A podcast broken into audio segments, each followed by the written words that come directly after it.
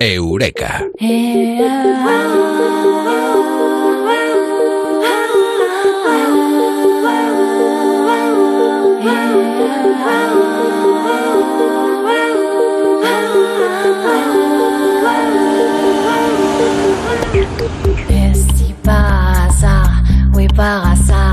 Ciencia, vida cotidiana, pensamientos eh, cotidianos eh, llevados a la investigación eh, científica y muchas cosas que nos comenta aquí en Eureka Amado Martínez. Amado, muy buenas, ¿qué tal?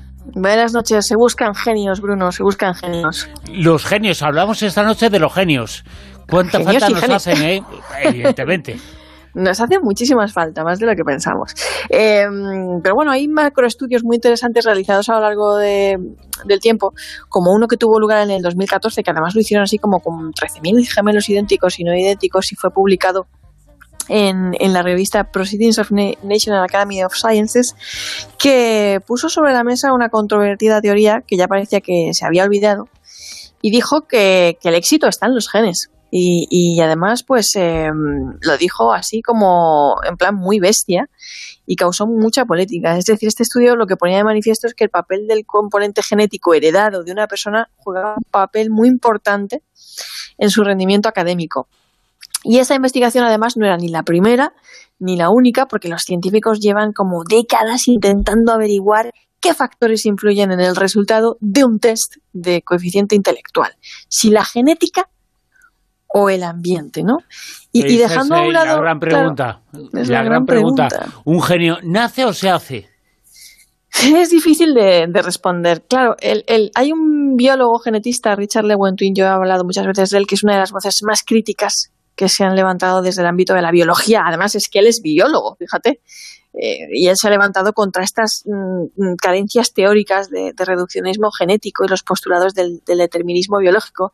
Y además ha publicado muchas ob- obras en las que pone de manifiesto seriamente en duda el rigor científico de estos y otros estudios, creyendo firmemente en el entorno como aspecto protagonista a la hora de sacar mejores o peores resultados en un test de coeficiente, coeficiencia intelectual. Además, creo yo, y gracias a sus conocimientos en el campo de antropología, él ha sabido ver que, que en la inteligencia y los test de coeficiente intelectual hay conceptos y herramientas que no están exentos de matiz cultural, ¿eh? ¿vale? Aunque nosotros llevemos décadas fiándonos de esto de los coeficientes de test intelectual y lo usemos como prueba irrefutable de la superioridad natural, entre comillas, y de determinados grupos sociales sobre otros a lo mejor más desfavorecidos, ¿no? No me voy a ir a muy atrás a estos años, de los años 50, en los que los doctores Vicente Beato González y Ramón Villarén Ulloa hacían eh, test de coeficiente en las colonias españolas de Nueva Guinea,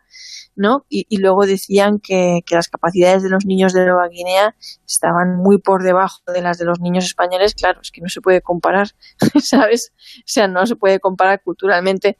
eh, un test diseñado especialmente para, para, para niños en escuelas españoles que para niños en escuelas de Nueva Guinea, con lo cual siempre quedó este estudio que hicieron estos doctores como error garrafal de lo que nunca se debe hacer en antropología. Y- No se debe hacer y no te puedes fiar de los test de coeficiencia intelectual, Claro, ni los eh, puedes trasladar a cualquier ámbito ni sociedad. Claro, Como te puedes es que esos ETs están hechos para nosotros.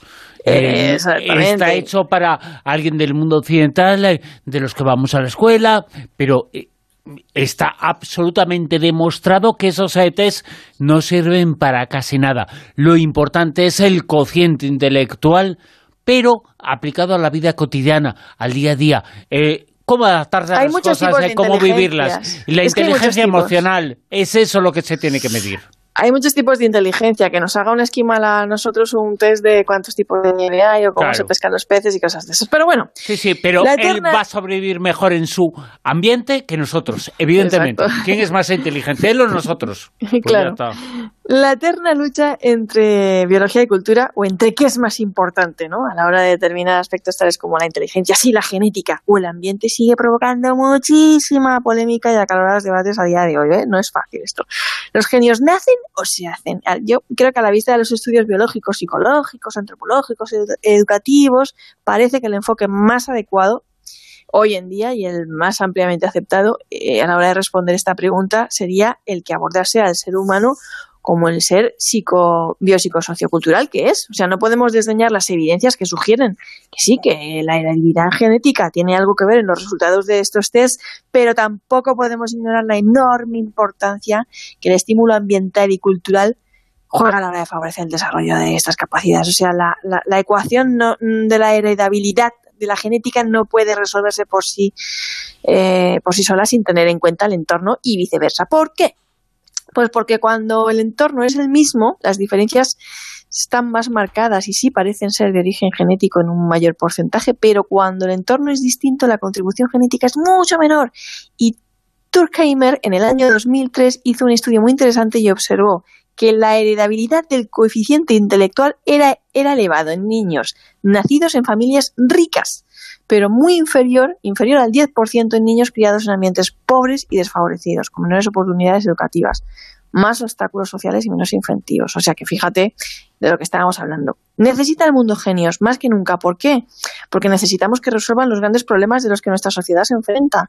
Por eso este tema causa tanta controversia y, los científicos y los gobiernos y los líderes políticos están eh, eh, emperrados en, encontrarlos, en detectarlos, en meterlos en esos programas de formación, eh, de formaciones universitarias y específicas. ¿Por qué? Porque tienen que resolver el cambio climático, tienen que resolver los problemas de terrorismo, el retorno de las epidemias, la superpoblación, muchísimos desafíos. Por eso, estas élites políticas y empresariales se afanan por encontrar a esos muchachos y muchachas con cualidades especiales que a menudo ellos piensan que son los que destacan en los test de coeficiente intelectual. Porque si... hacemos caso, dime. No, no, continúa, perdona. Porque si hacemos caso eh, a las estadísticas y en bruto y a nivel literal, son ellos los que van a influir positivamente en el desarrollo del conocimiento. Y bueno, la verdad es que todavía se sigue esta estela de que todo tiene que ver con los test de coeficiente intelectual, que no deja de ser un poco un error, porque como en los años 70 un matemático eh, conocido como Stanley se conoció, conoció a, un joven superdotado de 12 años, a este que se le daban súper bien las matemáticas, mm. y empezó a hacer un estudio con él, y ese estudio dio base a otros, estudios y a un programa que recogió datos de 5.000 individuos, ¿no? que dio lugar además a 400 investigaciones y libros sobre la materia, una cosa muy bestia que se convirtió en esa época en una guía para el desarrollo de programas de fomento de talento para niños con coeficientes intelectuales superior a la media. ¿Qué hicieron? Bueno, pues mira, en estos programas del Centro de Jóvenes Talentosos de la Universidad John Hopkins, que fue fundado además por este Stanley, por ahí ha pasado Mark Zuckerberg, el fundador de Facebook, todos los famosos que conocemos triunfadores, pero no solamente de la política y la ciencia, sino también de la, de la música.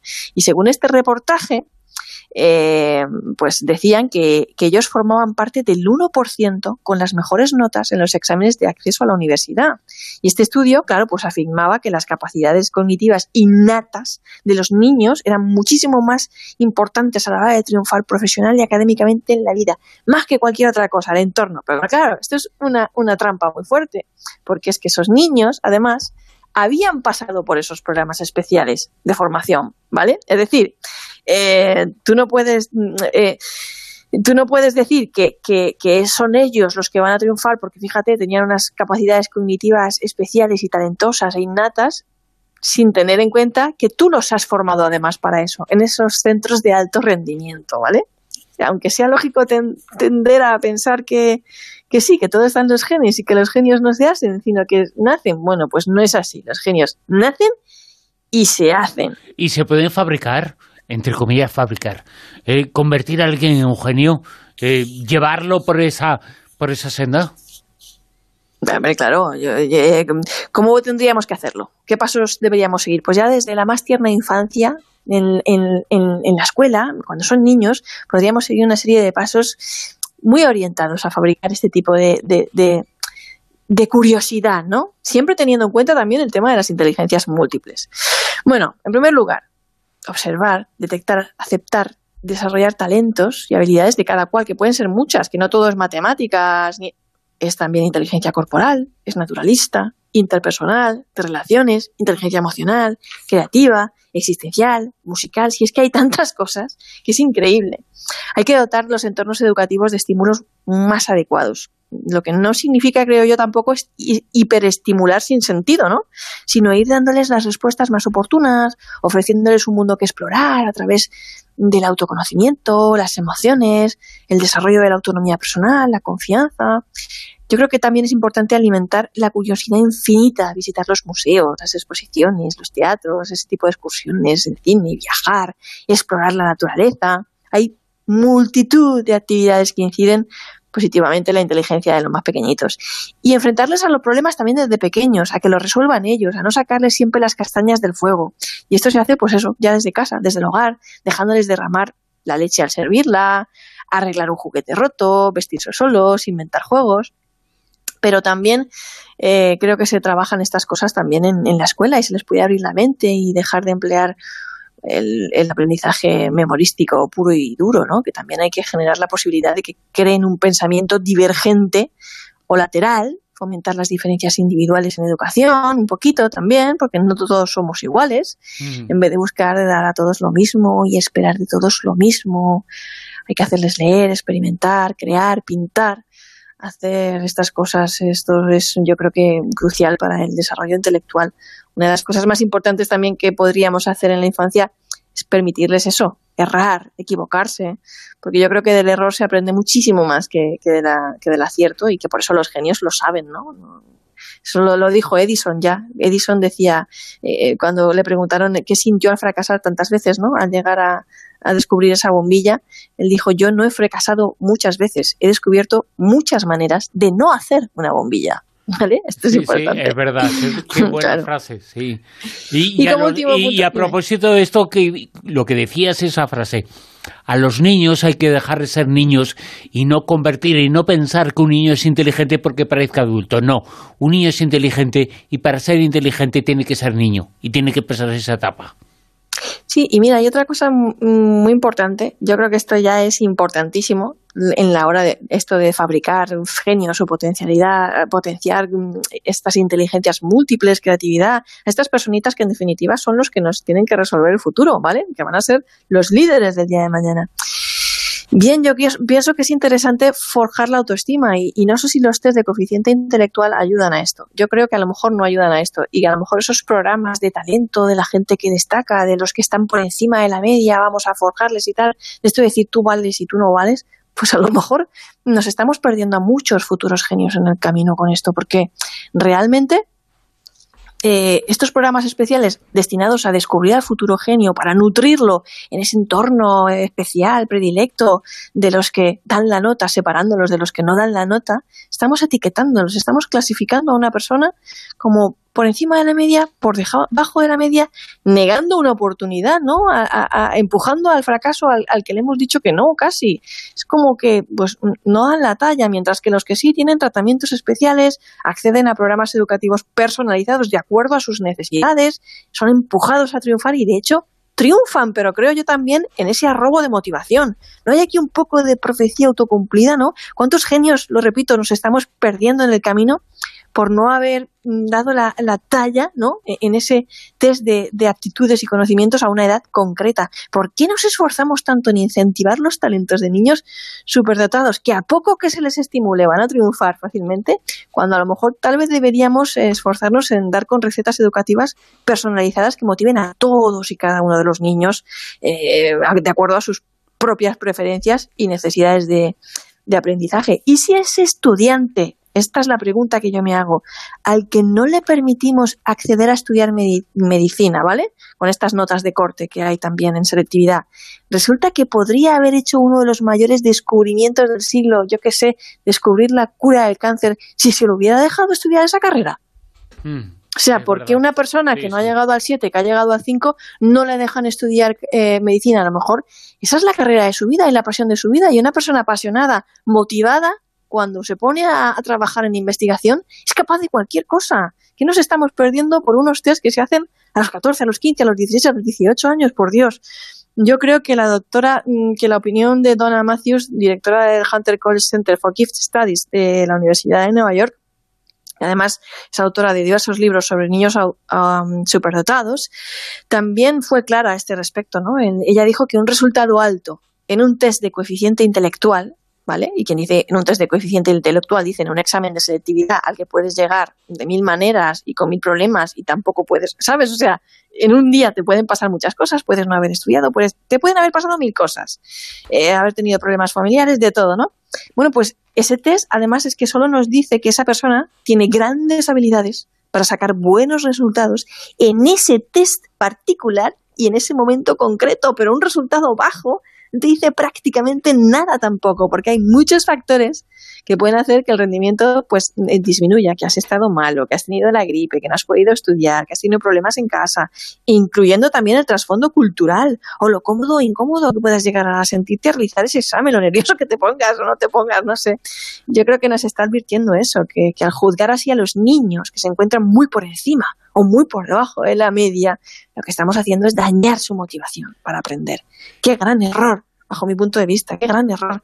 Esto del vale no, no valen, contribuyendo a crear un patrón de profecía autocumplida, ¿no? Que también decía Carol Dweck en la Universidad de Stanford, que es experta en psicología del éxito, eh, llamar eso de la, de, la, de la mentalidad fija, ¿no? En contraposición a la mentalidad abierta. El triunfo depende de si creemos que podemos triunfar, mientras que si pensamos que no tenemos la capacidad de hacerlo, pues difícilmente lo lograremos, ¿no? Si nadie nos apoya o toda la vida pensamos que, no valemos para nada o para qué, ¿no? ¿Para qué vas a hacer esto si total yo no, no voy a poder estudiar esto, no voy a poder hacer lo otro o lo demás allá?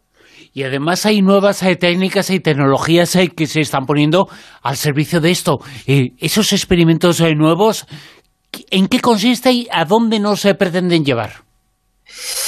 Pues mira, eh, una de las cosas que importa a la hora de hacer un, un examen de selectividad muchas veces es eh, la memoria que tengas, ¿no? La memoria para recordar fórmulas, para recordar fechas, para recordar historias, ¿no?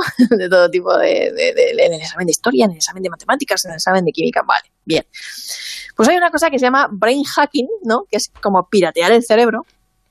Y, y hay una cosa también que se llama técnica de estimulación eléctrica no invasiva, ¿no? O, o, o estimulación transcraneal magnética transcraneal que se, que se le llama.